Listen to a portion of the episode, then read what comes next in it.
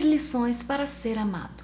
Todo mundo quer ser amado. Todo mundo quer encontrar alguém que valoriza a gente, que nos olha com amor, que nos trata bem, não é verdade? Vou te dar três lições hoje para você ser amado. Fica comigo até o final, porque a última lição é a mais importante e você não pode ficar sem colocar ela em prática. Vamos à primeira lição?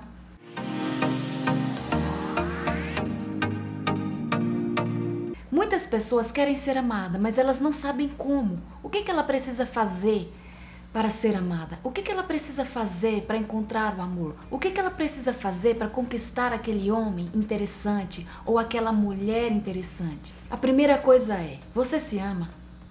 Você já fez essa pergunta? Você se ama? Você tem amor próprio? Porque saiba de uma coisa: antes de você encontrar alguém interessante, ou melhor ainda, para que você encontre alguém interessante, você precisa ter este amor próprio primeiro com você. Não esquece isso nunca. A segunda coisa é pare de terceirizar culpas. Enquanto você ficar terceirizando culpas, não aceitando que você também erra, apontando dedos, apontando falhas para o outro, dizendo que só o outro, só o outro erra, você nunca erra. Você é a bambambam, bam, bam. você é perfeita. Para com isso. Enquanto você terceirizar culpas, você nunca será amado. Ninguém nunca vai sentir vontade de amar você. Se coloca no seu lugar. Você gostaria de ter alguém que também fica apontando dedos para você? Fica dizendo que o tempo todo que você é errada, lembre-se, você está em um relacionamento entre duas pessoas. Os dois têm 50% de responsabilidade nesse relacionamento e 50% também de erros, de falhas. Se pergunte como que você pode melhorar essa relação. Onde eu estou errando, ao invés de ficar apontando o dedo, ao invés de achar que só o outro erra.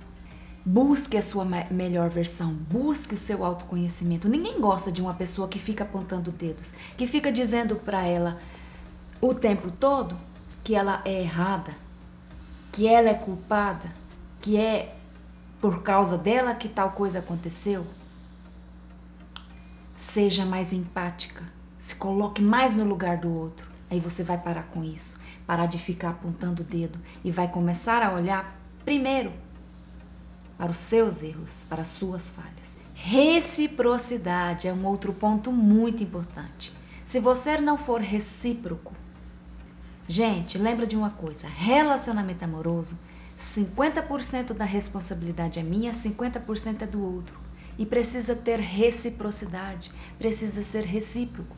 Não é só você que vai ceder e nem é só você que vai receber. Ambos vão ceder, ambos terão que ceder, ambos terão que receber. É assim que funciona no relacionamento. Porque relacionamento é uma troca. Lembra disso? Então invista na relação.